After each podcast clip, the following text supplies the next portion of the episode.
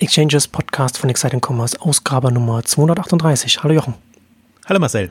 Heute wollen wir uns ausschließlich mit börsennotierten Online-Händlern beschäftigen, die Börsenaktivitäten von, ich habe es mal kurz die, die Liste nochmal durchgeguckt. Es geht leider nicht von, von A bis Z, aber von, von B bis Z, von Blue Apron bis so, so, äh, wollen wir über verschiedene Unternehmen reden. Aber bevor wir dazu kommen, ja, nochmal der Hinweis auf E-Commerce Future Event am 31.10. Äh, jetzt diesen Jahres in Köln.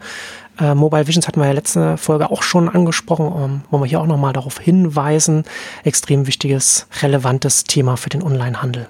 Genau, also unsere Spezialveranstaltung, Herbstveranstaltung zum Thema mhm. Mobile ähm, Commerce, weil das auch jetzt so in der Phase ist. Also manche also es ist interessanterweise, bei manchen stößt man da auf sehr offene Ohren, andere sagen, das haben wir doch jetzt zehn Jahre hinter uns, warum muss man das jetzt erst hochkochen? Aber es gibt noch nicht so viele tolle Beispiele und vor allen Dingen gibt es so viele Newcomer, die eigentlich besser zeigen, wo es hingehen könnte, ähm, als jetzt die etablierten, die nur schaff, äh, versuchen jetzt Online-Shop quasi auf Mobile äh, ja. zu übertragen. Deswegen haben wir gedacht, äh, wenn wir schon eine Zukunftsveranstaltung, eine spezialisiertere Veranstaltung machen, dann doch das Thema Mobile im Fokus, weil es auch im Grunde, ich meine, wir haben jetzt zehn Jahre Mobile Commerce, mehr oder weniger, also wenn man iPhone als Startpunkt nimmt, hinter uns. Ähm, wir sehen gleichzeitig auch, was sich in der Zeit im mobilen Kontext getan haben, wie eben ein Instagram hochgekommen ist, mhm. wie ein Foursquare ja es vielleicht nicht so geschafft hat, wie wir ein WhatsApp haben, wie wir jetzt andere Services im Mobile-Kontext hatten, haben. Weil im Mobile-Kontext auch große Unternehmen groß geworden sind, wie ein Uber oder ein Airbnb, die über diesen Screen hinausgehen. Ne? Genau, also deswegen, es tut sich unheimlich viel, aber jenseits der Etablierten. Und die Frage wäre, ist, wie bekommt man das jetzt wieder zusammen? Ähm, dass, dass man auch sieht, das kann man nicht ausblenden, nur weil die nicht so als E-Commerce-Unternehmen wirken oder irgendwie komplett von der Seite kommen, das ist ja genau die Gefahr. So ist es ja auch mit den Internetunternehmen passiert, was, was den klassischen Handel angeht. Und das kann man ausblenden und die meisten haben es jetzt getan. Ich versuche es immer, oder wir versuchen es immer nicht auszublenden, also genau über die zu sprechen. Und das wäre mal eine spezialisierte Veranstaltung, wo man das genau machen kann, wo man, wo man sagt, okay, das sind jetzt mal die, die wesentlichen Strömungen, die man hat, ähm, die, die, die Ideen, die Interfaces etc., ähm, die aufgekommen sind und die eigentlich noch keinen Niederschlag hatten jetzt im E-Commerce. Und dann sehen wir eben, dass Pinterest und Inter in, äh, Instagram jetzt hochkommen und eben auch Richtung E-Commerce streben. Ähm, also das sind alles so Entwicklungen, glaube ich, die man jetzt, wenn man sich mal da, wenn man versucht mal da innezuhalten, jetzt quasi 31.10.2019, ähm, zu sagen, okay, da stehen wir, das ist unsere Strategie, mhm. da brauche ich vielleicht Impulse und so ist es ausgerichtet. Also ich werde versuchen, die Mobile Visions darzustellen, so ein bisschen, was hat sich in den letzten zehn Jahren getan und wo könnte es strategisch hingehen. Rupert Botmeier wird das Innovationsthema angehen, welche Services, Interfaces etc. gibt's, äh, wie, wie kann man das angehen, wie kann man es relativ pragmatisch auch umsetzen und ein Alex Ringsdorf wird eher die technische Seite, Mobile Experience, äh, zum Teil auch kanalübergreifend angehen, wie man solche Services aus Markenhersteller, aber auch aus anderer Anbieter ähm, nutzen kann, so dass wir die drei Komponenten haben und um die rum werden wir es so ein bisschen bauen.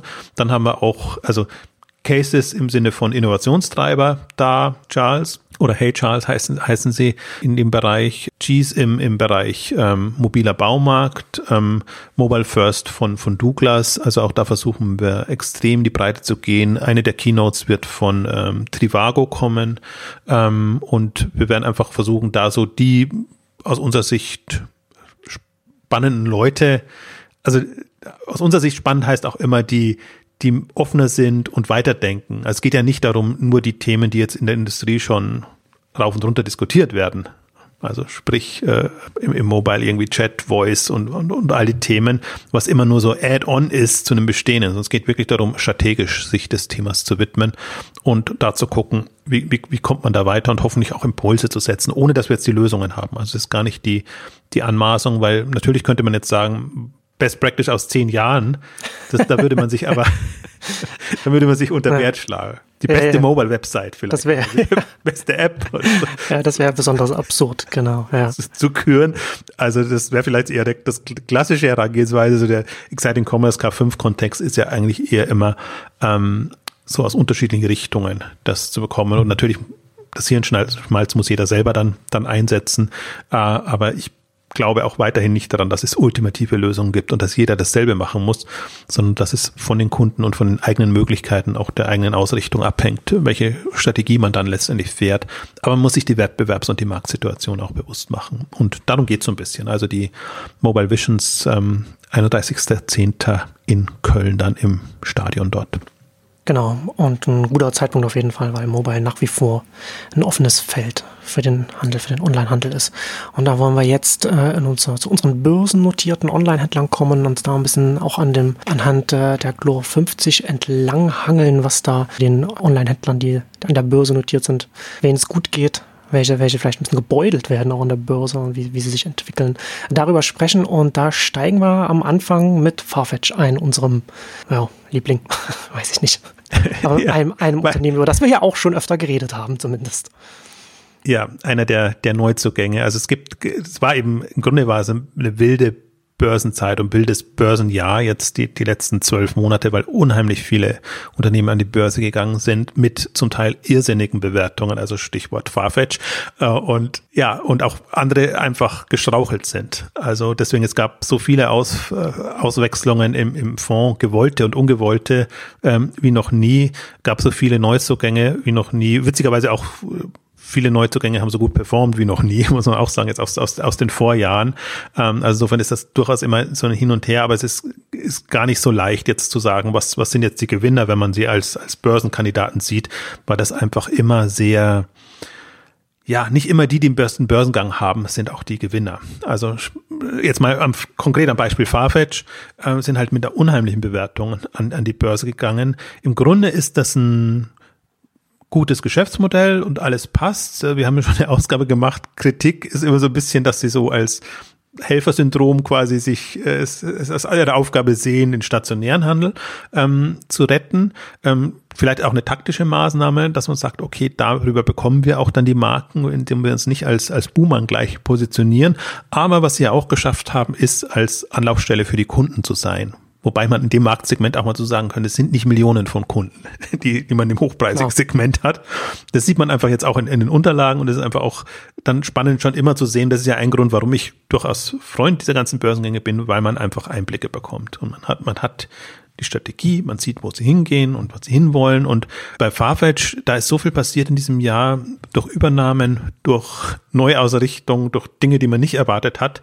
Ähm, also sie haben ja irgendwie so einen sehr eigenartigen Börsengang hingelegt, weil sie einerseits sich quasi als Wachstumsstory präsentiert haben, aber dann zum Börsengang plötzlich riesige Verluste geschrieben haben, weil sie sagen, jetzt müssen wir in Technologie investieren und, und äh, hm da nochmal irgendwie uns alles auf Vordermann bringen. Und dann haben sie die Börse irritiert, weil sie dann eben erstmal ihren, also in den Sportbereich eingestiegen sind, in, in, in, in, das, ähm, in Sporthandel, was man nicht gedacht hat, also eine Sportplattform übernommen haben. Und weil sie als zweites sind, das war eigentlich noch das Irritierende und das hat sie auch extrem in der Bewertung gekostet, in vertikal eingestiegen sind, dass sie wirklich einen, also Marken übernommen haben für vergleichsweise viel Geld, aber zum Teil auch gegen Anteile. Insofern ist, relativiert sich das dann immer. Und insofern ist äh, Farfetch schon ein interessantes Unternehmen und jetzt mal so aus, aus Fonds oder aus, aus, aus Glory-Sicht äh, betrachtet, war das natürlich angenehm, weil die natürlich in der Bewertung extrem nach unten gegangen sind. Und dann kann man sagen, okay, gewisserweise ist, ist es ein relevanter Player, ist auch deshalb relevant, weil sie natürlich eine sehr globale Strategie fahren, auch in China und in den asiatischen Märkten sich versuchen unheimlich zu verankern mit Partnerschaften, mit JD und, und mit, mit, mit anderen. Also da kämpfen wir gerade alle um, um dieses Marktsegment, aber alles eine Frage der Bewertung. Und hm. jetzt sind sie einfach in, in der Bewertung, deswegen auch die Gewichtung ist angestiegen, ähm, weil man eben dann auch nachkauft und, und die höher bewertet. Man sagt, okay, jetzt zu dem Kurs ähm, ist es eigentlich äh, gut, die dabei zu haben. Und im Grunde, ich habe ja, oder wir haben ja da nicht die Börsensicht, dass man sagt, rein die Finanzkennzahlen sind, sondern es ist immer eine Mischung aus Strategie und natürlich auch äh, Umsatz, in dem Fall Provisionen und, und, und Gewinn, die sie machen. Ähm, also insofern, das ist für mich einer der, also das, das, das, das ist, ich bin da noch nicht entschieden, sagen wir mal ja, so rum. Man, man, man hört's, ja, man, das merkt man ja. Aber es ist auch, ist auch ein schwieriger Kandidat, ja. Er, gehör, er gehört rein. Ja. Also es ist einfach ein, ein, relevanter Player und, und die Story in den letzten zehn Jahren und das, was sie auf die Beine gestellt haben, ist, ist unglaublich. Aber man ist so ein bisschen noch so hin und her gerissen. Interessanterweise, ich fand was die Börse so kritisiert hat, jetzt diese Übernahmen, ich fand die eher gut. Hm. Weil, weil, weil sie damit nicht nur signalisieren, sie haben ein bisschen, sie stellen sie halt breiter auf und sind nicht mehr komplett nur auf dieses, dieses eine Segment. Und ich glaube halt auch da, jeder, der versucht, den stationären Handel zu retten, muss damit rechnen, dass trotzdem die Boutiquen wegbrechen und dass man dann in die Schwierigkeiten reinkommt. Deswegen, wenn man es da schafft, das ist natürlich schon ihr Ziel, dass sie direkt den, den Draht zu den, den Markenherstellern haben. Ähm, also den Luxusbrands jetzt in dem Fall. Ja, also muss man mal gucken. Deswegen hast du jetzt mit, wir haben jetzt mit dem schwierigsten Fall äh, begonnen quasi, äh, weil das ist wirklich so. Da, ja, ich, ich würde meine Hände nicht ins Feuer legen für, ja. für Farfetch. Aber es ist auch kein Kandidat. Es gibt andere, werden gleich dazu kommen, ein paar, die einfach rausgefallen ist, wo, wo die halt komplett gefloppt sind und die auch strategisch einfach bewiesen haben, dass, es, dass sie keine Zukunft haben. Da ist die Entscheidung dann auch klarer im Negativen. Ja, da kommen wir dann auch gleich zum nächsten. Um, und das war ein, kurzzeitiges äh, Unternehmen, das, das, das im, im Club 15. Wir hatten auch vor, weiß gar nicht, welche Ausgabe, vor ein paar Ausgaben haben wir erst ausführlich über Westwing äh, gesprochen. Erst nur eingestiegen äh, vor kurzem, vom 2018, glaube ich. Und äh, jetzt äh, auch schon wieder aus dem Index wieder rausgefallen, weil sie sich gerade sehr schwer tun. Wir haben, wie gesagt, eine, eine ausführlich in einer Ausgabe jetzt vor kurzem erst darüber gesprochen, was, wo es da hakt und dass da, dass es nicht so richtig da vorangeht, was man, also da, da ist kein, ich glaube, du hast gesagt, kein Befreiungsschlag bis jetzt gekommen. Nee, nicht so, wie man sich das wünschen würde, beziehungsweise man ist ja dann auch ein bisschen äh, geprägt durch das, was bei anderen passiert ist. Hm. Also die kann man ein bisschen, man kann das fast zusammenfassen. Man kann Westwing und Home24 zusammenfassen, man kann es auch ein bisschen mit, mit Showroom Privé zusammenfassen, weil mich einfach Westwing sehr an Showroom Privé jetzt erinnert. Und Showroom ja. Privé war eigentlich auch so, als ich, wer, wer das verfolgt hat, weiß ja, ich bin ja im Grunde ein Freund von Westwing und sowohl von, vom, vom Geschäftsmodell, von, vom, vom Thema, ähm, natürlich vom, vom, vom Team, von der Führung, von allem drum und dran, war ja eigentlich immer so ein bisschen unser, unser Positivbeispiel ähm, in dem ganzen Rocket-Bereich, in, in, dem generellen Bereich. Und leider fragt dann niemand danach, warum sie jetzt ins Strudeln gekommen sind, ob jetzt eigenverschuldet oder halt so, aber sie sind halt ins Strudel gekommen. Mhm. Also sprich, sie haben nach dem Börsengang einfach sehr schnell mh, hm, gezeigt, dass bestimmte, es waren operative Probleme, also sie haben Logistik nicht schnell umgezogen. Sie haben Italien ein Problem und sie haben im Sortiment ein Problem gehabt. Drei Dinge kamen zusammen. Und deswegen sind sie jetzt in einem Restrukturierungsmodus. Und was wir in der Home and Living Ausgabe noch gesagt haben, war ja eher so, dass sie einfach nicht wachsen und äh, eher Richtung Profitabilität äh, drängen, was dann schon ein K.O.-Kriterium ist. Und jetzt haben sie eine Gewinnwarnung rausgegeben, wo sie wieder genau andersrum präsentiert haben. Hm. Wir wollen wachsen und müssen deshalb mehr Verlust machen. Und irgendwann denkst du dir halt, ja, okay, also äh, wie auch immer. Im Grunde ist es wurscht, weil es ist im Grunde in, in einem Restrukturierungsmodus. Der wird dieses Jahr noch sein, der wird nächstes Jahr noch sein. Und dann kann man ja mal wieder gucken, ob, ob Westwing so dasteht, dass es wirklich den Kriterien auch genügt. Und das heißt ja wachstumsstark irgendwie mit, mit, einer, mit einer klaren Strategie und das ist ja schon schwer genug. Und wenn du dann einfach im Strukturierungs Restrukturierungsmodus ist, ist es schwierig. Und im Prinzip Showroom Privé ist ähnlich gegangen. Das war auch, eine, das war einfach immer super stabil und hat, ist so seinen Weg gegangen in dem schwierigen äh, französischen Markt. Und irgendwann ist dann dummerweise Steinhoff eingestiegen, die dann selber in Studien gegangen sind, dann ist Carrefour stattdessen eingestiegen, dann ist, ähm, mussten sie Geld aufnehmen und also dann kommt immer auch eins vom anderen. Das ist so ein bisschen meine Erfahrung oder was ich mitnehme aus, aus einem Fall wie, wie ähm, Showroom Privé, wenn einfach mal der, einmal der Wurm drin ist, dann tut man sich unheimlich schwer, da wieder rauszukommen. Dann kann man das auch nicht sagen. Also privat würde ich sagen, okay, wenn ich dran glaube, dann geht man das, geht man da mit. Aber jetzt aus so einer Fondssicht und so einer Geschichte muss man einfach sagen, wir haben klare Kriterien. Wann ist es ein relevantes Unternehmen? Wann gehört es zu, zu den globalen Wachstumstreibern? Und ab einem gewissen Punkt gehörst du nicht mehr dazu. Und im Grunde kann, kann man immer, das war auch eine Erfahrung von Windeln.de zum Beispiel. Hm. Im Grunde kann man schon, wenn die ersten Signale da sind, glücklicherweise jetzt, also Showroom BW hat es gemacht, Westwing hat es nicht gemacht. Westwing hat kein Restrukturierungsprogramm mit einem schücken Namen aufgelegt. Das ist für mich eigentlich immer so das ultimative Signal. Dann, dann ist es schön verpackt, was man eigentlich an, an Problemen hat. Und das ist in seltensten Fällen ähm, passiert das dann so und ist bedauerlich und das sind auch, das ist, war eigentlich das auch das Schwierige in diesem Jahr. Es gab vergleichsweise viele solcher Fälle von mhm. börsennotierten Unternehmen. Ich finde es dann immer ganz interessant, weil, also gerade bei, bei, bei Windeln.de, die ja schon lange nicht mehr drin sind, kann man eigentlich öffentlich dann mitverfolgen, was im Prinzip auch in VC-Runden etc. passiert. Wenn es nicht so läuft, wenn Geld nachgeschossen werden muss, ja. welche Dramen das auch sind. Also das ist richtig schön an, an der Börse siehst du das dann auch, auch wie einfach die Geld nachgeschossen werden zu unter werden muss zu unterirdischen Bewertungen, dann sich quasi das alles extrem verwässert und du, du fluchst eigentlich nur noch als der frühe Anteilseigner, der da drin war, weil du einfach du hast keine Chance mehr und, und alles, was du an Geld reingeschossen hast, ist, ist nichts mehr wert. Also im Grunde ist es dann immer so eine Situation, gerade noch an Insolvenz vorbei und ähm, man versucht das irgendwie weiter zu betreiben. Wobei zum Beispiel bei Windeln.de verstehe ich nicht mehr, warum, warum das immer noch am Leben gehalten wird, weil einfach die, wenn es zehn Jahre alt jetzt heißt, die Kinder gehen in die Schule zum Teil schon, wahrscheinlich Richtung äh, Gymnasium etc. Äh, und das ist kein Kundenstamm da, der das noch am Leben halten wird. Und sie haben kein Geld für Marketing, sodass Neues nachkommt. Ähm, deswegen, das ist für mich immer, das ist für mich der irritierendste Fall, wo ich mir denke, wie lange wollt ihr das am Leben halten? Und das wird ja nicht am Wert steigen, sondern ihr habt keine Chance, weil ihr die, die Umsatzdimension nicht erreicht. Und ihr schafft auch keinen Wert, weil wer soll euch dafür was geben? Für zu alte Kinder aus, aus, aus dem Bereich. Also das ist für mich ein Extrembeispiel, was, was dann eben das ist jetzt drei, vier Jahre, glaube ich, dass sie in der Restrukturierung sind. Extrem absurdes Beispiel. Da, glaube ich, sind jetzt ein Showroom Privé und Westwing eine bessere Situation, weil sie eben ihr, ihr Shopping-Club-Modell haben und die sind schon im Grunde wieder reaktivierbar. Deswegen bedauere ich es auch bei den beiden speziell, weil das ist ja eigentlich so mein, wenn ich mir was aussuchen dürfte, ist Stammkundenaffine hm. Geschäftsmodelle. Das sind schon die beiden Kandidaten, wo ich mir denke, die hätten die besten Chancen gehabt. Wobei man jetzt gerade auch, ich würde jetzt nicht von einer Krise im Shopping-Club-Bereich äh, sprechen, aber zu Lilly ist ja im Kontext von, von QVC jetzt ähm, an der Börse oder wird immer noch mit Zahlen ausgewiesen.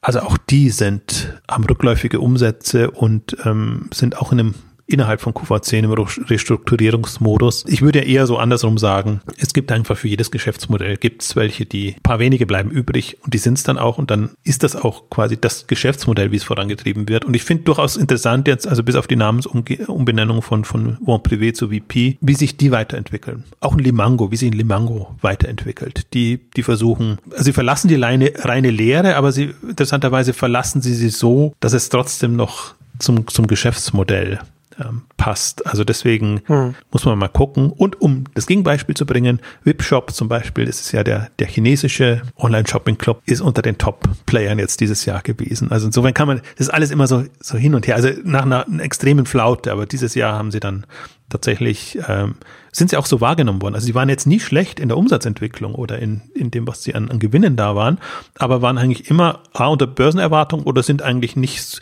als, als chinesischer Player ein bisschen unter, unter den Radar gerutscht, weil sie eben hinter Alibaba und JD bei den großen Fonds eine nachrangige Rolle spielen. Ähm, also deswegen ist das immer alles sehr zweischneidig und man muss es wirklich so von Unternehmen zu Unternehmen sich angucken, ähm, wer da, wer da ja relativ wer da relevant bleibt und wer da welche Strategie fährt. Und zu guter Letzt wollte ich noch zu Home24, damit wir das auch gleich abhaken, noch was sagen. Home24 im Prinzip dasselbe. Also das Kriterium ist nicht nur die Strategie, die nicht passt, sondern auch die Bewertung. Die sind alle unter 100 Millionen Euro gefallen. Also Home24 ein, im Grunde ein Desaster in der Börsenkommunikation. Die haben sich jetzt, haben ein extrem gutes Quartal vorgelegt, aber auf Basis eines sehr niedrigen Vorjahr des Quartals. Genau. Hatten wir ja auch schon ausführlich darüber gesprochen in unserer früheren Ausgabe. Genau, und, und das war der Grund. Die Bewertung ist einfach unter 100 Millionen. Bei 80 sind sie jetzt äh, Vergleich zu bisschen noch besser als Westwing mit 50, aber das reicht einfach nicht. Da, das ist eine gewisse Mindestgröße, müssen wir setzen, sonst macht, macht das keinen Sinn ähm, in, in, in, der, in dem Fondskontext. Also deswegen auch einen, also muss ich fast sagen, Flop, Börsenflop jetzt, all das, die drei, die wir jetzt äh, genannt hatten. Wobei das passiert auch. Also deswegen bei Farfetch war man so unentschieden, ist auch ist noch nicht gesagt. Also kann, kann, hm. kann der Überflieger werden oder kann komplett floppen, aber es ist trotzdem ein relevanter Player. Ja, du hast es bei Farfetch ja schon ganz gut dargestellt. So dieses, dass man nicht ganz klar ist. Dass man kann da keine eindeutige Meinung da fällen. Also wie du schon sagst, ne, ein Unternehmen, das viele richtige Entscheidungen trifft, gerade mit China und Luxus in China, das ist sehr lukrativ, das kann sehr lukrativ sein. Gleichzeitig, wir haben ja oft drüber geredet, ein, ein, ein Team, das auch aus unserer Sicht ein paar fragwürdige Entscheidungen in der Vergangenheit auch getroffen hat und ein paar Richtungen eingeschlagen hat. Ähm, lass uns zur Abwechslung mal über etwas, zumindest aus unserer Sicht, Positiveres reden. Das ist auch auch eher ein Ausreißer, was denn, was den Chlor angeht.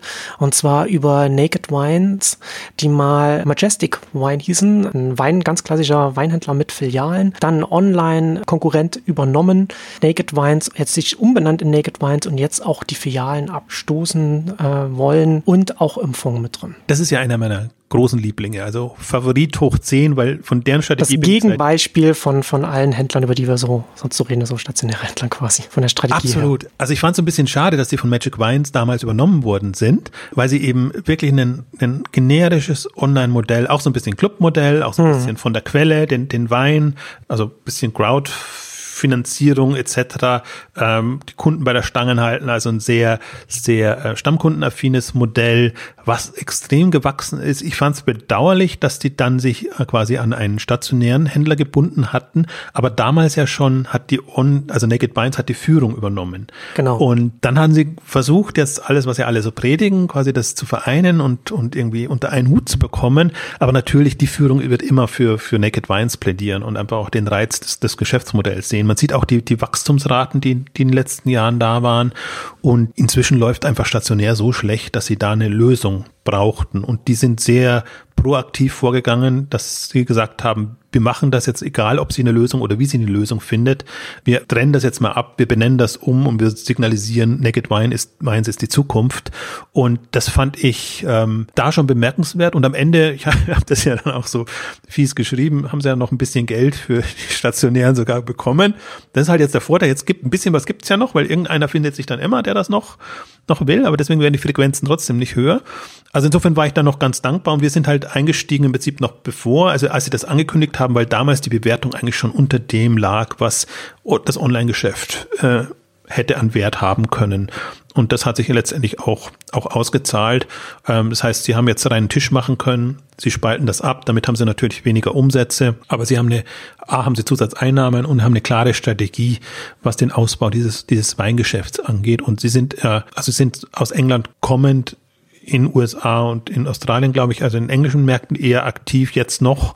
Und aber das verteilt sich schon alles sehr schön. Also sind sie zum Beispiel auch nicht, wir haben ja ein paar Fälle drin, auch die, die Brexit äh, geschädigt sind, äh, sind jetzt nicht so als, als britischer Versender da, davon abhängig. Hm. Und das ist wirklich, also es wird auch spannend jetzt zu sein, das, das zu verfolgen. Da, da freue ich mich auch sehr drauf, weil die jetzt so fokussiert sind und jetzt sieht man mal wirklich, wie ein ähm, ja, moderner oder zukunftsgerichteter Weinhändler. Noch dazu mit eben einem anderen Ansatz. Es ist halt kein Online-Weinshop, sondern es ist wirklich ein, ein ja, würde ich es jetzt schon Weinservice nennen, weiß ich nicht, aber ist einfach, kommt aus einem anderen Antrieb heraus und das ist wirklich mal ein, ein originär online getriebenes ähm, Geschäftsmodell.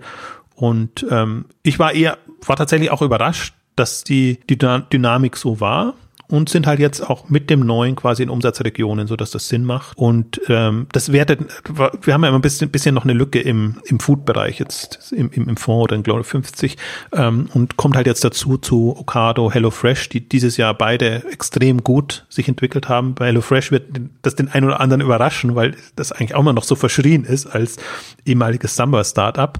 Aber die profitieren natürlich davon, dass die anderen schwächeln und machen das auch sehr geschickt. Also haben wir jetzt im Prinzip im engeren Food-Bereich Ocado, HelloFresh und Naked Wines. Im erweiterten nehme ich immer noch so ein bisschen die, die Shop-Apotheke und Doc Morris zur Rose dazu, weil es eben auch vom, vom Modell her ähnlich ist. Oder wenn ich manchmal auch zu Plus, ist jetzt nicht im Food für Menschen Bereich, aber äh, von den Geschäftsmodellen her ist das ähnlich. Und insofern haben wir jetzt ein ganz gutes ähm, Spektrum da an, an Themen drin. Und für mich war das wirklich auch, also jetzt von allen, die neu reingekommen sind in diesem Jahr, war also wirklich die Naked Wines die, die Euphorie am größten. Ja, Naked Wines haben wir auch eine Ausgabe dazu gemacht, ausführlich drüber gesprochen. Verlinken wir dann auch nochmal in, in den Show Notes. Gibt es zur Doc Morris Mutter zur Rose noch mehr zu sagen als die Erwähnung?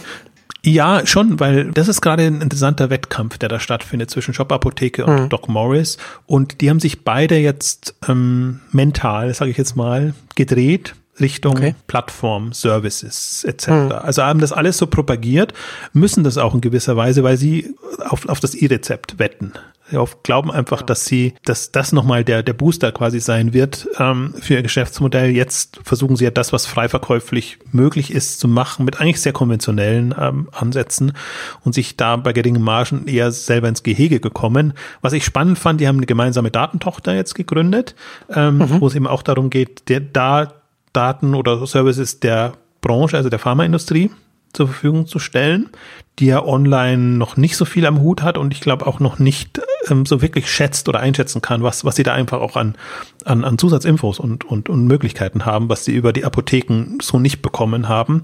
Das fand ich interessant, dass das Kartellamt das so durchgewunken hat, dass die das machen können, aber muss man eher so sehen als quasi, ja, wie man wahrscheinlich eine Marktforschung ähm, sehen würde. Finde interessant, weil Doc Morris hat die, wenn ich mich jetzt richtig erinnere, die, die Mehrheit dran und ehemalige Trusted Shops äh, Leute, die das machen, ähm, bin mal gespannt. Also es war eine ganz frühen Phase, aber das, so sieht man halt so ein bisschen, die haben als alle Initiativen, ähm, die sie so in die Richtung gehen. Und eigentlich zu Rose, Doc Morris ist das, was am aktivsten ist, die jetzt auch Marktplätze übernommen haben, ähm, Marktplätze gestartet haben in der Internationalisierung und, und die das auch am besten darstellen, muss man auch sagen. Shop Apotheke geht in eine ähnliche Richtung. Sie versuchen ihren Marktplatz jetzt aber selber aufzubauen, ohne was zu übernehmen. Ich glaube aber, das ist der Weg, weil was, was ich in, in der Apothekenbranche oder gerade sehr interessant finde, weil, weil natürlich die Stationären extrem kämpfen, dagegen hm. halten. Klar. Also erstmal PR-seitig, das ist ja wirklich ein, also eigentlich ist es schon eine, fast eine Schlammschlacht, hm. wie sich die gegenseitig, also nicht die gegenseitig, sondern eigentlich die,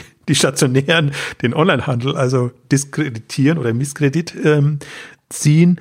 Gleichzeitig die aber auch zum Teil über Großhändlerpartner mobile Apps starten, wo sie dann alle wieder da dran sind, äh, was aber dann mobile Abhol-Apps sind, tendenziell, also schöne Omnichannel, Multichannel-Sicht. Hm was aber in dem Medikamentenbereich vielleicht sogar Sinn machen kann oder sie zum, über eine gewisse Zeit bringen kann. Sie kämpfen alle noch mit der Gesundheitspolitik, die, wo, wo die Apothekerlobby einfach noch super stark ist. Also wir haben ja schon einen vergleichsweise progressiven Gesundheitsminister jetzt, der, der für Digitalisierung und, und irgendwie äh, Effizienz in dem Bereich steht. Aber selbst der, was er zum Teil, also welche Kompromisse er oder Zugeständnisse er machen muss, ist absurd, wenn man es jetzt aus einer absoluten Sicht betrachtet. Relativ geht es dann schon voran.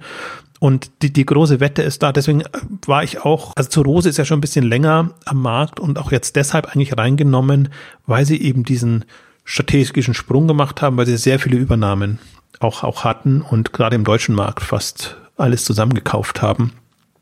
Und ähm, also es ist nicht mehr nur Doc Morris und versuchen das jetzt zu zentralisieren. Und eigentlich jetzt, wenn man sich, ich hab, wollte eigentlich schon länger mal auch einen Beitrag darüber schreiben, jetzt äh, ähm, die, die Situation in diesem Markt. Ich finde, das ist mit der spannendste. Und was, was da passiert aus Händlersicht, aber nicht nur, weil andere, ich habe den Kinnevik ähm, Investorentag ähm, intensiv verfolgt, die auch stark in das Gesundheitsthema reingehen. Und wenn du da mhm. mal siehst, wie die darstellen, wie Gesundheit künftig funktioniert, mit dem ja. Kunden oder dem Patienten im Blick und die Services hinten raus. Also komplett auch wieder andersrum als, als, als bisher ist, wo du quasi, also Händler bedienst du, wirst du bedienst du nur dann, wenn Bedarf ist, sondern mhm. da kommen jetzt sehr viele Anbieter, kämpfen alle mit den, mit den regulatorischen Beschränkungen. Das ist halt nicht so frei. Man darf nicht machen, was vernünftig ist, sondern nur, was erlaubt ist. Und es ist ja schon sinnvoll, dass das jetzt eine Produktkategorie ist, wo ein bisschen mehr Regulierung stattfindet, als es in anderen, aber äh, gleichzeitig ist es natürlich ne, eine Branche, die, die Apotheken hierzulande sind einfach eine, sind einfach sehr geschützt. Ja, und vor allem das gesamte Gesundheitssystem. Hm. Also weil, weil äh, zum Teil einfach unnötig teuer gemacht wird, hm. indem man eine Infrastruktur aufrecht erhält, ja. die, die man so nicht mehr braucht ja. und indem man Services beschränkt, die für den Kunden super toll wären. Hm. Sowohl in der Vorsorge, Nachsorge, was weiß ich. Also hm. wir werden ja alle älter. Also das heißt, es wird ja tendenziell teuer und teurer und darf wird nicht zurückgehen. nee. nee, und, und über Mobile kannst du dann so viele Dinge machen. Und ich fand das mit einer der beeindruckendsten Sessions ist auch online. Also kann hm. man sowohl die Dokumente sind online als auch die Session kann man nachgucken, ähm, weil die relativ viele Startups jetzt investiert haben, Kinderweg, und die dann auch da hatten. Und die stellen dann halt auch da, wie es, wie es sozusagen die Gesamtstrategie ist, aber auch wie die, wie die einzelnen Unternehmen auf, dargestellt sind. Und vor allen Dingen vor, vor dem Hintergrund finde ich spannend. Wir haben eine Pillpack-Ausgabe von Amazon gemacht. Amazon hat genau. jetzt ja Amazon Care vorgestellt. Zunächst mal nur für die eigenen Mitarbeiter. Hm. Und da ist der Denkansatz eben ähnlich anders. Also sie haben ja schon vor einem Jahr, glaube ich, war diese große Allianz zwischen Warren Buffett und was Microsoft und, und Amazon irgendwie ja. äh, vorgestellt, irgendwie nur angekündigt, haben jetzt quasi Amazon Care, haben sich aus der Marke schützen lassen, ähm, gelauncht, oder an, muss angekündigt, also glaube ich gelauncht, Amazon kündigt ja nichts an, also muss, muss irgendwie gelauncht ähm, sein. Und da passt da Pillpack, haben sie schon übernommen und, und die sehen den Gesundheitsmarkt auch als extremen Markt und ja. Ja, und wie du schon sagst, ne, also es ist halt, ist halt auch ein Markt, der prädestiniert ist für das, was wir, wo wir, wir reden ja sowieso immer davon, dass Handel von dem, was du vorhin sagtest, ne, dass man die, diesen One-Off mehr zu einem konstanten Service äh, hinübergeht oder zum etwas, wo Handel einfach quasi nicht mehr wiedererkannt werden kann. Und da ist äh, Gesundheit ja dieses ganz, ist ja noch viel stärker wird davon noch, da, da wird sich noch viel mehr verändern als in, manch anderen Produktkategorien. Das ist einfach prädestiniert dafür, dass da hier sehr viel mehr passieren kann. Und entsprechend sind auch die Marktpotenziale da. Absolut. Also man, man darf, also muss halt davon ausgehen, ein paar Knoten platzen und darf halt nicht davon der Vergangenheit ausgehen. Dann, dann, das ist die Wette nicht, sondern das ist wirklich schon eine Revolution, die sich da anbahnt. Ähm, und man weiß es nicht, wo es hingeht und man weiß jetzt auch nicht, auf wen man gerade wetten soll. Also, aber man, man guckt sich halt die, die an der Börse notiert sind, an und, und, und schaut dann, wen man reinnimmt oder auch nicht. Dann noch eine Anmerkung, wer eben nicht reingekommen ist dieses Jahr. Es gibt noch einen anderen äh, Apothekendienst äh, an, an der Börse, und zwar aus China. 111 oder 111, weiß nicht, wie man das ausspricht, die sind auch innerhalb des letzten Jahres an die Börse gegangen und das wäre quasi eine Wette auf den, auf den chinesischen Markt. Aber ich war vorsichtig jetzt bei den chinesischen Unternehmen, wenn wir später noch dazu kommen. Es gab super viele Börsengänge und es gibt auch einige Kandidaten, die da weniger wackelig sind als andere.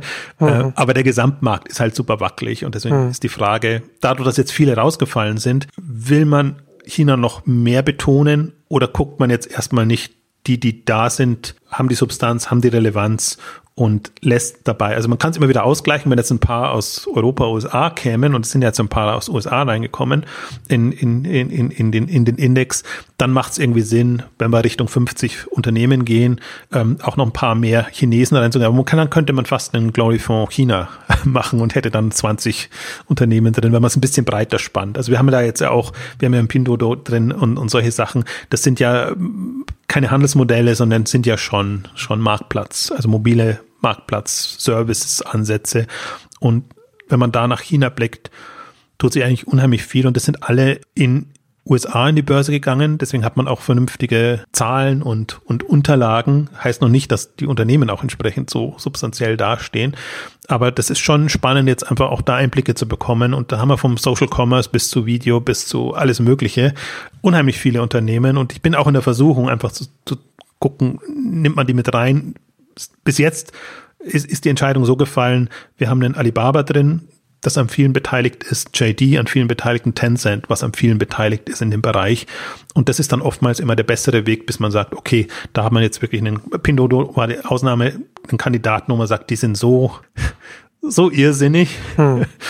Und ähm, das nimmt man mal mit rein, um, also vor allen Dingen, ich bin halt momentan eher so, Mobile Player werden bevorzugt die, wo man einfach sieht, die sind da schon weiter und, und haben eine Relevanz, weil das ist eigentlich das Zukunftsthema. Und zum Beispiel, ganze Apothekenbereich sehe ich auch eigentlich als mobiles Thema. Das enttäuscht mich eher noch so ein bisschen, dass da von Shop Apotheke Doc Morris nichts so wirklich kommt, dass ich da eigentlich eher interessanterweise die Apps, die ich mir aus dem, aus dem Stationären angucke, die, die begeistern mich gerade mehr oder sagen wir die, hm. also die sind jetzt keine, die sind jetzt nicht in dem Sinne, dass sie Erfolge sind, aber haben wir das Gefühl, ja, das ist, ja. Also sagt eher, Mobile wie schlecht die, die Apps von den, von den Onlinern sind, was du eher sagen willst. Oder wie viel Potenzial man da einfach ungenutzt lässt. Das stimmt. Oder halt, dass sie gar nicht äh, in dem mobilen Kontext noch mhm. funktionieren. Das sind eher klassisch SEO-getriebene ja. Handelsmarktplatzmodelle. Ja. Und das muss passieren. Und aber du musst dich ja, du musst den Service ja anders strukturieren, dass du sagst, wenn ich, wenn ich ein Mobile Player werden will, dann reicht's nicht, dass ich alle paar Wochen meine Medikamente da bestelle, sondern ich glaube aber über das E-Rezept und über solche Sachen wird dann schon was kommen, dass man, dass man dann näher ranrückt an die Kunden und an die Nutzer. Also das ist so mein, mein Hintergedanke dabei. Und äh, es gibt immer noch vergleichsweise wenig Mobile Player und leider wenn dann eben aus, aus China. Und vielleicht kommt ein Wish noch und ein Picknick mal. Das wären quasi so die, wären natürlich meine, meine Wunschkandidaten. Genau. Kommen wir zum nächsten Thema äh, Prosus.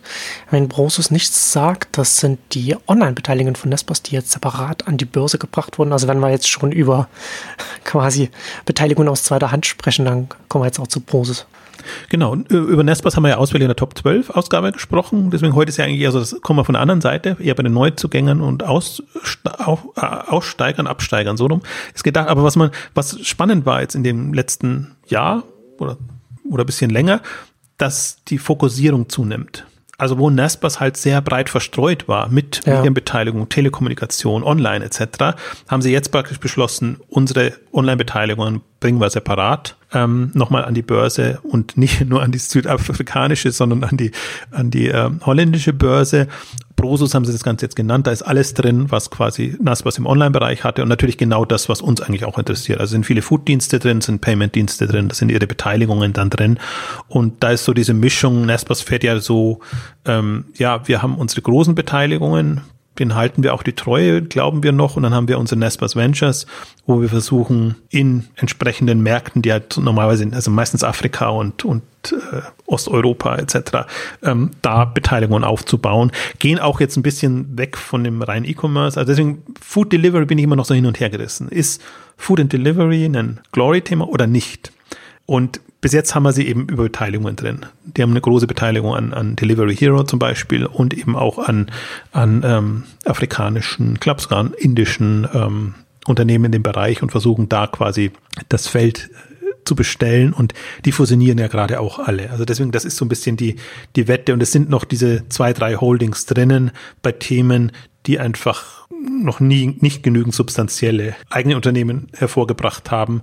Beziehungsweise jetzt ist es ein bisschen einfacher, wenn wir auf 50 gehen, kann man ein paar mehr reinnehmen. Also wir müssen ja nicht die Wette machen, wir müssen sagen nicht, wer gewinnt, sondern wir nehmen ein paar mehr rein und überlegen uns dann, wie gewichtet sind die. So war das zum Beispiel auch bei HelloFresh versus Blue Apron, dass man immer sagt, okay, Blue Apron nur ganz wenig, HelloFresh ein bisschen höher und dann guckt man, äh, wer, wer ist letztendlich dann der, der der gewinnt oder wenn beide nach vorne kommen, auch gut. Also deswegen haben wir eben auch Shop Apotheker und Doc Morris äh, zu Rose ähm, drinnen, weil das ist nicht absehbar und das ist, äh, ja, ich glaube, muss man auch als, als Fonds oder als so übergreifender Fonds, muss man das auch nicht entscheiden. Ja. Ähm, irgendwann guckt man natürlich, wie ist das Branchensegment aufgestellt, ja, optimiert in die, in die Richtung. Aber deswegen bin ich ganz dankbar jetzt, dass es eben noch einen Prosus gibt, äh, Nespers Prosus, einen Kinevik gibt, ähm, einen Tencent, Alibaba fällt auch so ein bisschen in die Richtung rein, dass, dass man einfach dann ein ähm, bisschen es über diese Schiene diese Märkte abdeckt und nicht so explizit da sein muss. Aber ich glaube, weiter müssen wir gar nicht einsteigen, weil wir das in der anderen Ausgabe vergleichsweise genau. gut gemacht haben. Genau, und du hast ja Blue Apron schon erwähnt. Blue Apron HelloFresh waren mal beide drin und Blue Apron jetzt rausgefallen, bei denen es ja auch keinen Lichtblick mehr zu geben scheint, oder? Nee, rückläufige Umsätze. Naja, das würden sie selber natürlich anders sagen. Ja, ja, natürlich. Jetzt in der, in der, sie sind jetzt erfolgreich umstrukturiert. Sie, sie stehen jetzt besser da als denn je, würden sie natürlich sagen, weil sie ähm, einfach nicht mehr in Marketing gehen. Hm. Also Gewinne sind in dem Sinne noch nicht so da, aber aber es geht in die Richtung, sagen wir, die Verluste sind nicht mehr so groß, Marketingausgaben sind nicht mehr so groß und das Wachstum ist auch nicht mehr da. Also ich habe ja spekuliert von dem Jahr schon ein bisschen, wer schnappt sich Blue Apron, äh, Blue, äh, Hello Fresh oder jemand anders. Aber scheint ja ähm, niemand interessiert zu sein. Oder zumindest, man scheint sich nicht einigen zu können.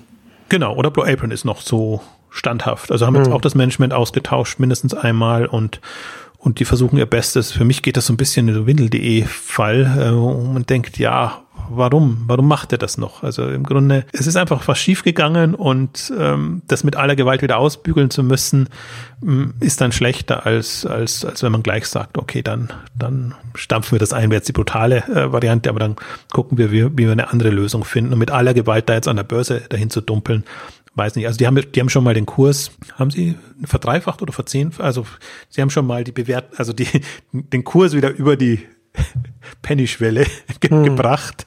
Und, aber sind in der Bewertung noch nicht unter 100 Millionen. Also es war gar nicht der Grund, sondern es war wirklich strategisch. Wenn, wenn du einfach, und da ist nicht mal so, dass es flat wäre, sondern das Wachstum geht nach, also negatives Wachstum, also Umsatzeinbrüche. Und im Prinzip, also da hat HelloFresh ganz klar an dem, an dem US-Markt gepunktet und auch HelloFresh ist noch nicht über den Berg, aber HelloFresh steht einfach super da und die haben einfach auch von den Zahlen das so gezeigt, haben auch nie, sind auch immer über den Erwartungen geblieben und einfach in der Kommunikation das so hinbekommen. Und äh, Westwing und HelloFresh verstehen sich ja ganz gut, also was Westwing nicht geschafft hat. Und deswegen auch da nochmal eine, tatsächlich eine Kursexplosion, obwohl sie, hm, ja, also immer wieder unter derselben Kritik eigentlich stehen. Aber sie haben ein paar Übernahmen gemacht und haben einfach jetzt die, die besten Ausgangspositionen und mhm. sind auch im Grunde der, der größte Player. Und es gab ja auch, also der Markt war ja auch, glaube ich, haben es auch in der, in einer der Ausgaben schon mal kurz gesagt, aber das kann man hier nochmal rekapitulieren. Marley Spoon, auch an der Börse, aber noch nicht über 100 Millionen, hat ein VC-Investment nochmal bekommen. Und wenn, wenn ein, ein ja, spannender VC, wie, wie es äh, Union Square Ventures aus USA sagt, das ist jetzt unsere Food-Wette. Dann mhm. wird man schon erstmal hellhörig. Beziehungsweise das ist unsere Wette, wenn wir wieder in E-Commerce reingehen. Und ähm, auch wenn man sich mal die Marley Spoon-Strategie erläutern lässt, ähm, super spannend. Also viele denken ja, das Thema wäre schon durch und gegessen. Und eigentlich aber eher nicht. Also man spürt gerade eher die, die jetzt da sind, machen einen guten Eindruck, haben im Prinzip auch vieles für sich, weil sie auf, auf, auf ähm, Abfallvermeidung und, und solche Sachen gehen, bessere Planung und so Sachen, also auch solche Kriterien, die vielleicht jetzt mhm. bei den mhm. Kunden ähm, relevanter werden. Ja. Ähm, also deswegen würde ich die nicht abschreiben. Also ohne nicht, wenn ich mir ein HelloFresh angucke. Also die stehen im Vergleich sehr gut da. Man muss halt das Geschäftsmodell mögen und muss glauben, dass so ein Abo-Modell ähm, fruchtet, aber HelloFresh hat HelloFresh Go abgespalten, dann nochmal mit Invest neuen Investoren und ich sehe die einfach als, als zukünftige Foodmarke, was auch immer sie dann machen. Weil sie haben den Kontakt zum Produzenten, sie, genau. sie, haben Prinzip die, sie können kundenorientierte Produkte bauen und das können alle anderen nicht. Das kann weder ein Supermarkt noch kann das ein Produzent von irgendwas. Ich glaube, das können auch nicht die, wie heißen sie, nicht Procter Gamble, wie heißt im Food-Bereich, doch Unilever und solche Sachen. Wer, wer macht, wer sind die großen äh, Mars, Food, Kraftfoods und solche Sachen. Ähm, also die, die haben das noch nicht drauf und, und so ein bisschen fast sehe ich äh, HelloFresh als so vertikale Marke zunehmend im, im Food-Bereich mit direktem Kundenzugang. Ja, und Blue Apron ist halt, die stehen halt komplett neben sich. Und wenn man da die Wahl hat, also dann sagt man schon, okay, irgendwann ist auch gut und ja, wie auch immer es mit Blue Apron weitergeht. Ja. Ja, vor allem bei so einem Modell, bei dem Skaleneffekte besonders wichtig sind, äh, ist das dann, ist dann so ein Umsatzrückgang dann um, umso schmerzhafter. Kommen wir zum nächsten Thema, zu Chewy. Äh, großer Börsengang im Juni gewesen. Trotzdem im Glory-Fonds mit drin, also äh, aus deiner Sicht nicht überbewertet. Ja, aber ganz minimal. Also das ist wirklich die, wir haben jetzt, also aus der, aus der Fülle an Börsengängen, die es gab in den letzten Monaten, musste man sich ja oder konnte man sich jetzt die rauspicken. Hm. Ähm, also letztes Jahr waren wir ein bisschen schneller mit, mit Pindodo und Farfetch und so und diesmal haben wir mehr abgewartet und aus dem sagen wir mal Dutzend oder wenigstens einen halben Dutzend relevanten war jetzt Chewy, Revolve und The Real Real. Das sind ja die beiden, auf die wir gleich noch kommen. Ähm, die Kandidaten, die man reinnimmt, aber eben alle extrem hoch bewertet und deswegen mit einer minimalen Gewichtung. Aber damit sind sie jetzt drin und sind auch relevant, aber, aber zu der Bewertung, also Chewy, ich meine, die sind jetzt schon ein bisschen runtergegangen auf, sind aber immer noch bei 10 Milliarden bewertet. Ähm, also ich weiß nicht, was das, dass das da manchmal, ich weiß nicht, welche Fantasien da eine Rolle spielen bei, bei solchen Börsengängen und bei Leuten, die das dann haben wollen. Also toll für Betsmart, die das ja erstmal übernommen haben und dann separat in die Börse gebracht haben, hm. stationärer Anbieter, das, das hinzubekommen und die sind natürlich, die haben, sind ja damals für, für schief angeschaut worden, weil sie 3,5 Milliarden, glaube ich, waren, oder über drei Milliarden für, für ein Chewy mit nicht mal einer Milliarde Umsatz bezahlt haben und äh, haben natürlich jetzt extreme Bewertungen hinbekommen.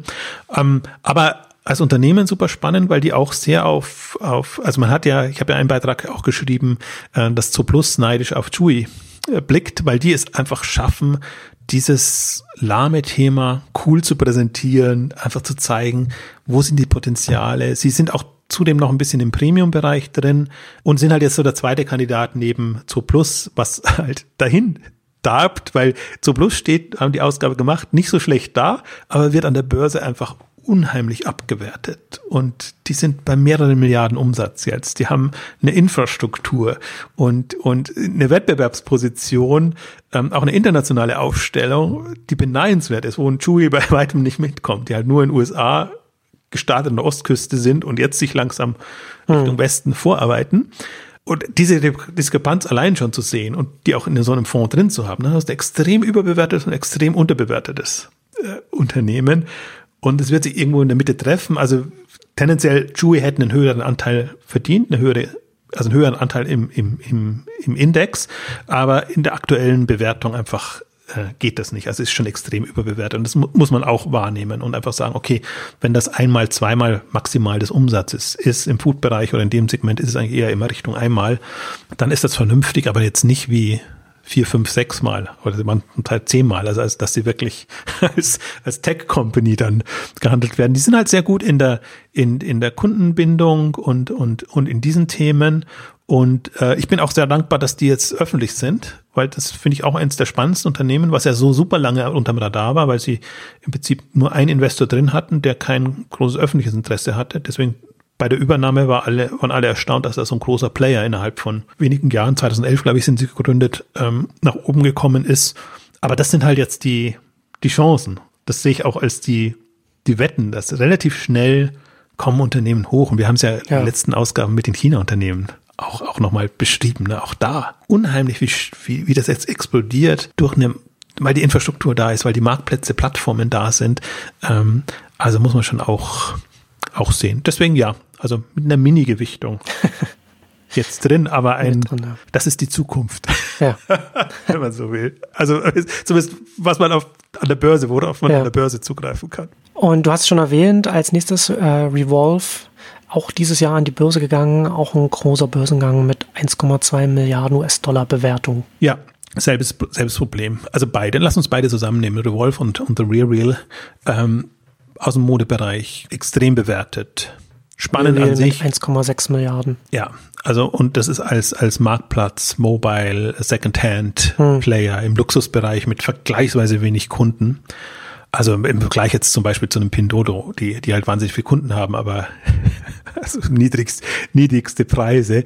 Ähm, das, das ist das Spektrum. Aber Revolve ist eher so eine klassische Wette und ich weiß auch gar nicht, also es ist halt jetzt eine der Marken, die durchgekommen ist. Sagen wir es mal so. Ähm, stehen auch nicht schlecht da, also ganz im Gegenteil. Sie haben den Börsengang verschoben und haben dann weitaus beeindruckender Geschäftszahlen vorgelegt als, als vorher sind auch so ein bisschen am Drehen, ist halt auch so eine Marke, Modemarke, die einfach über Social Media hochkommt und die, die da versucht, so ihren, ihren Weg zu finden. Bei Modemarken ist immer so ein bisschen das Problem, wie lange geht das gut? Also ich hoffe halt jetzt nicht, dass es am Ende des Zyklus ist, weil im Grunde ist das schon eine spannende Sache. Zur Not glaubt dann alles Buhu auf. Die sind ja gerade so, die haben, die, die, die haben eine Nastigal und, und andere mhm. dann gekauft, wenn es nicht mal so geklappt hat.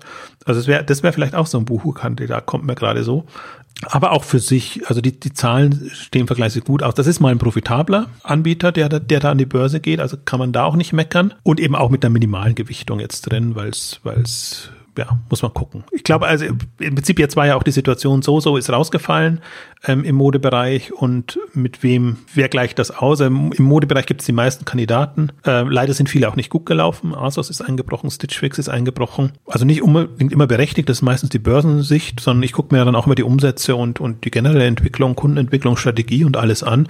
Also gerade Stitch Fix steht super toll da und wird aber nicht so wahrgenommen, weil sie halt auch wieder dieses eigenartige Abo-Modell haben. Mhm. Ähm, das, da, da können, also die Strategie an der Börse wird eher nicht oder unterbewertet, sondern rein die Finanzkennzahlen sind das und das ist im Prinzip immer das, was, was jetzt auch so ein Fonds zum Beispiel äh, reizvoll macht, dass man halt das strategisch ausrichten kann und sagt, was sind die zukunftsrelevanten Geschäftsmodelle und hat man die, also glaubt man daran, dass die einfach in eine, in eine in eine vernünftige Größenordnung und ein vernünftiges, ähm, also Gewinnzone kommen können. Und The Real Real noch kurz, ja, auch absurd, ein bisschen so Farfetch-Fall. Aber halt, A, mal eine Gründerin, hat man ja auch. Also die zweite Gründerin, die jetzt durchgekommen ist, von der Gründung bis zum Börsengang nach Stitch Fix.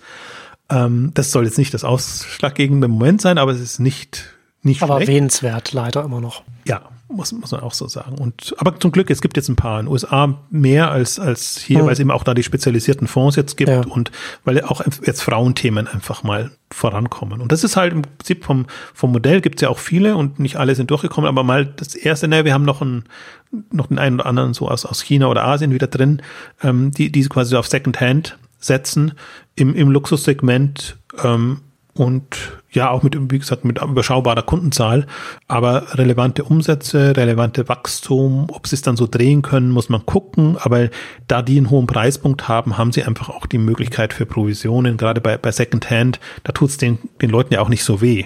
Einer Marke tut's ja weh oder einem, einem Händler, der sich da anbinden muss, einem Kunden, der seine Produkte wieder, seine, seine Klamotten wieder losbringen will, dann nicht so. Also auch, auch da, deswegen, das war ein super spannendes Jahr dieses Jahr, weil man all diese Unterlagen hat. Nicht nur den Börsenprospekt, wo sehr detailliert drin steht, sondern eben jetzt auch zunehmend die Börsenunterlagen, wo nochmal die Strategien aufgeschlüsselt sind, wo man auch sieht, wie, wie vielfältig das alles inzwischen ist. Und The Real Real ist halt auch schon so ein bisschen mobile ähm, Kandidat und Player. Man, deswegen boomt das ja alles, weil man die Produkte einfach über, über Smartphone aufnehmen kann und online bringen kann. Vom Prinzip her, die machen das glaube ich nicht, sondern das ist meistens mit in irgendeiner Form Concierge-Service, dass, das, dass man es halt hinschickt und dann wird das ja quasi, und das ist die Kunst, jedes Produkt einzeln aufbereitet und wird zum Verkauf gestellt. Also bin mal gespannt. Wir haben das ja auch, wir haben dann Momox und, und andere, die durchaus jetzt auch schon in relevante Umsatzgrößenordnung kommen. Vielleicht sind das auch dann Börsenkandidaten. Aber mich hat's gefreut, dass das jetzt, und das ist jetzt vergleichsweise früh, würde ich sagen, ähm, mit dem Börsengang geklappt hat. Da äh, muss man auch mal dazu sagen, ich glaube, wir haben es an einer oder anderen Stelle auch erwähnt, jetzt, wenn wir über Farfetch sprechen, wenn wir über The Real Will sprechen, das sind Investments auch von Ottos E-Ventures äh, hm. aus USA ähm, ja. gewesen, wobei Farfetch ist nicht USA. Ähm, also das, die sind alle, die haben unheimlich viele Börsenunternehmen jetzt drin gehabt in ihrem Fonds, die Börsengänge hinbekommen haben. Und ähm, muss man auch mal sagen, also das ist durchaus auch mit, mit, mit dem Geld, das, das, das da reinfließt. Also das waren aber jetzt die drei, die reingekommen sind und Peloton ist noch an die Börse gegangen, gleich eingebrochen. Das ist ein Fitness, Fitnessgeräte, Anbieter. Da bin ich halt auch so, ich meine, im Grunde ein, ein cooles Geschäftsmodell, im Wesentlichen Online- oder Direktvertrieb mit überschaubarer Kundenzahl. Aber halt Fitness ist auch so eine wackelige ja, Industrie. Ja, ist auch so, so, so ein Abo-Modell quasi über Software. Also quasi so ein Home-Trainer mit, mit einem verbauten Tablet dran und dann kann man über Online dann Kurse und dann kann man sich so gegenseitig anfeuern, sodass dann noch, da ist noch so ein Service-Modell drin. Also man verkauft Hardware relativ teuer und dann halt das Software-Service-Modell dann, dann da noch mit dran, sodass man noch bei denen, in denen man halt das, das verkauft, dann auch noch äh, regelmäßig noch weiter daran dann verdient, weil man zusätzlichen äh, Service anbietet und dann entsprechend auch eine Differenzierung dann auch am Markt hat. Also auch ein Kandidat, aber halt ist halt nicht nah dran an dem klassischen E-Commerce, ne? aber ist im Prinzip ein Modell vom spannenden Geschäftsmodell her, mhm. Aber so hätte man auch die Fitness-Tracker zum Beispiel reinnehmen können, zum Teil. Also nicht, äh, Fitness ist, bin ich noch skeptischer, aber, aber jetzt so diese die Home Trainer. Ich hatte, wir hatten auch bei Exciting Commerce darüber berichtet, als sie erst auf Konferenzen präsentiert hatten. Also ist im Grunde schon äh, schon spannend. Die sind aber sehr, sehr nah, zeitnah an die Börse gegangen. Und wer ist noch an die Börse gegangen und wer ist nicht reingekommen, zum Beispiel, auch, auch, auch Chinesisch, also Pinterest wäre zum Beispiel ein, ein Kandidat. Im Grunde machen sie noch kein E-Commerce, aber im Prinzip von den ganzen, also Twitter wäre jetzt kein Kandidat und Facebook auch nicht, aber einen Pinterest könnte man sich schon vorstellen, haben wir auch eine Ausgabe dazu gemacht, hm. äh, als die zum, an die Börse gegangen sind. Schon spannendes Modell, so ein bisschen unterm Radar immer, was die anderen Social Networks angeht. Aus, aus China kam noch Rune und, und wie sie alle heißen, also ganz eigenartige Namen, weil man sie nicht so kennt, aber die auch so ein bisschen, läuft dann immer unter dem Label Social Commerce machen, was mir aber noch zu gefährlich ist. Was ich mir unter Geschäftsmodell, Aspekten und, und diesen ganzen Kennzahlen zu GMV, zu Provisionen etc. oder Kundenbindung alles immer durchaus angucke. Aber man hat es ja mitbekommen, wir haben die letzten, wir haben jetzt drei, drei China-Ausgaben gemacht, quasi das stand ja 2019 auf der Agenda, ein besseres Gefühl für China zu bekommen und, und, und, und da mehr über die Strategien zu wissen, ist halt ein undurchsichtiger Markt jetzt aus, aus, aus dem Westen heraus. Und, aber das sind, wie gesagt, alles US-notierte chinesische Unternehmen und deswegen sind die Unterlagen auch so. Und ähm, wir müssen noch kurz darauf eingehen, weil eben auch eben welche rausgefallen sind, unerwartet. Ähm, deswegen habe ich nicht so viele neue aus, aus dem China-Segment jetzt, jetzt reingenommen. Und ähm, ja, rausgefallen, also ganz dumm rausgefallen, eigentlich Shutterfly. Shutterfly hm. gibt's ja ewig und ich war ewig skeptisch. Shutterfly ist Mass Customization im, im alle möglichen äh, individualisierten Produkte. Aber auch da haben wir, haben wir gesprochen, dass die jetzt nochmal Gas gegeben haben, haben eine Übernahme gemacht und äh, hatte mich gefreut, äh, dass da jetzt wieder Wachstumsambitionen und alles da ist. Und ups, sind sie übernommen worden und für 2,7 Milliarden, also ist schon ein ganz, ganz schöner Betrag und sind natürlich dann wieder weg von der Börse. Oder nach, nach über zehn Jahren, zwölf Jahren weg von der Börse. Ähm, also mit dem mit dem hätte ich jetzt am allerwenigsten gerechnet. Dachte eigentlich, das wäre jetzt eigentlich so ein, so ein Segment mit Redbubble zusammen, sozusagen das Mass Customization Segment ähm, repräsentiert. Und das war ein bisschen bedauerlich. Äh, Showroom Privé haben wir schon gesagt, bedauerlich, weil es abgestürzt ist. Und Soso auch bedauerlich, wobei die sind erst abgestürzt, die sind durch die Übernahme wieder ein bisschen, bisschen gestiegen und sind jetzt an Yahoo und, und beziehungsweise Softbank Bank verkauft worden. Und ähm, das Irritierende da ist aber, dass der Gründer komplett raus ist und auch alle Anteile verkauft hat. Und ähm, für mich ist das ein bisschen, das klingt, der Vergleich ist ein bisschen absurd, aber mich erinnert es sehr an die Ströer-Strategie. Also wenn ein Unternehmen wie Yahoo Japan, was durchaus besser dasteht als Yahoo an sich, aber wenn hm. die hoffen quasi über E-Commerce hm. das auszugleichen, was im, im, im, im Werbeumfeld nicht mehr hinzubekommen, hin, hinbekommen. Und das, ich, strategisch ist ganz interessant. Also auch die Unterlagen kann ich sehr empfehlen, speziell die Yahoo-Unterlagen. Oder ich glaube, es gibt auch sogar zu der Übernahme Unterlagen, dass man sieht, wie Yahoo ein Soso jetzt einbauen will in die eigene Strategie. Und zwar nicht direkt, sondern indirekt über PayPay nennen sie das. Und das ist ja quasi die, der, der dritte Weg für alle Marktplätze gerade, äh, über Payment Services ähm, Umsatz zu generieren, ja. zu monetarisieren aber die brauchen natürlich dann auch Produkte. Und Yahoo hat schon Yahoo Shopping und, und hat da schon ein bisschen was.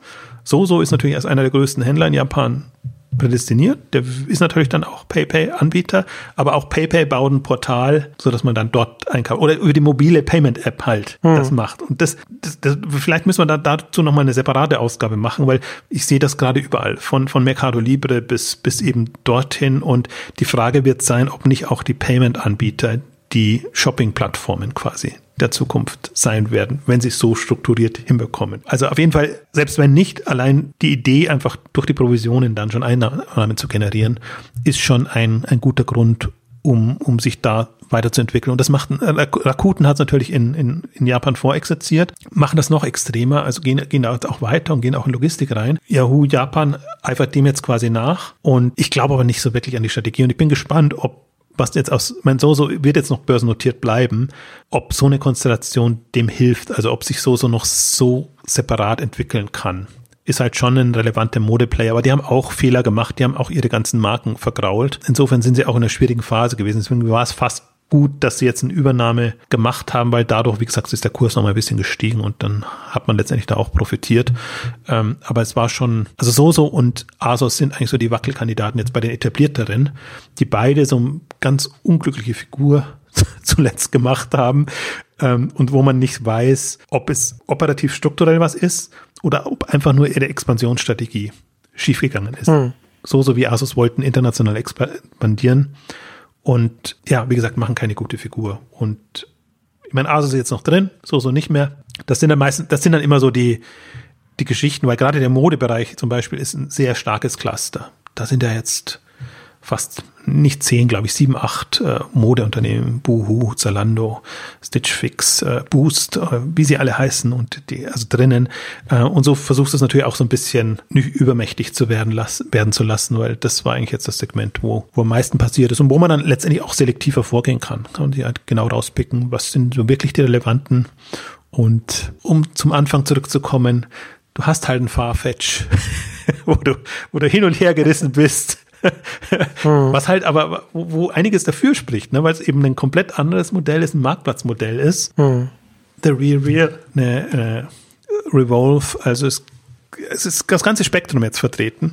Und das finde ich dann auch eigentlich wieder spannend. Und äh, ja, ich, ist schon mantraartig, aber ich bin halt sehr dankbar, dass das an der Börse jetzt da ist, weil früher war echt immer die Herausforderung, du hast keine Einblicke und du kannst gar nicht verdeutlichen, wie viele unterschiedliche spannende Geschäftsmodelle es im ganzen Online-Handelsbereich gibt. Also das mal jetzt so als schnelle, schnelle Tour durch die also eine Mischung aus Auf- und Absteigern. Also ich glaube, wir haben jetzt über die spannenden Zukunftsthemen gesprochen gleichzeitig über die im Grunde Flops wie Blue Apron, Home 24 und wie sie alle heißen. Ja, genau. Ja, ist halt nicht letzten Endes, ist immer, immer eine Reise, ne? So ein Unternehmen das zu führen und dann muss man das entsprechend, dann muss man immer am Ball, am Ball bleiben, dass man da dann nicht. Es ist, ich, ich glaube, das, das klingt auch immer so dann, wenn sie mal in die Börsen gegangen sind, haben sie es geschafft oder generell, wann, wann hat es ja, wer genau. geschafft? Hat es ein Amazon heute ja, schon geschafft? Ist ja dann nur die nächste Stufe dann. Also man sieht nur, dass der Markt da ist, dass der globale Onlinehandel einfach boomt und dass, dass da unheimlich ähm, wachstumsstarke, auch professionelle Unternehmen entstehen. Und hm. Man sieht gleichzeitig die Vielfalt der Strategien. Darum geht's mir auch so ein bisschen. Also weil ich glaube, das ist auch diese Monotonie, die wir immer noch haben, dass jeder dasselbe macht und glaubt, mit, mit Benchmarks käme man da mhm. weiter. Nee, jeder findet seinen eigenen Weg.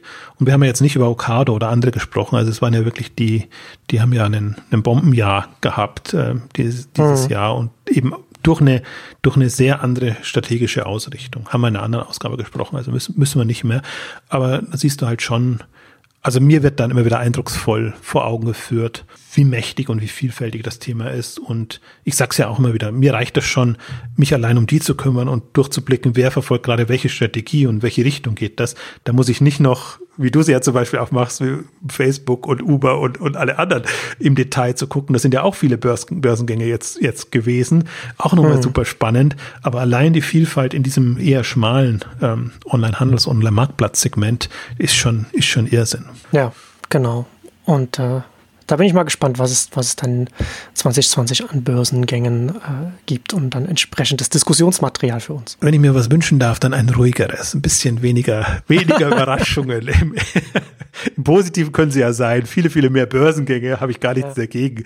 Aber es waren schon einige sehr, sehr wackelige Geschichten auch dabei dieses Jahr. Also ja. ich bin auch sehr gespannt. Schauen wir mal. Aber da kommen wir für heute erstmal zum Ende unserer großen Börsenausgabe. Vielen Dank fürs Zuhören und bis zum nächsten Mal. Tschüss. Tschüss.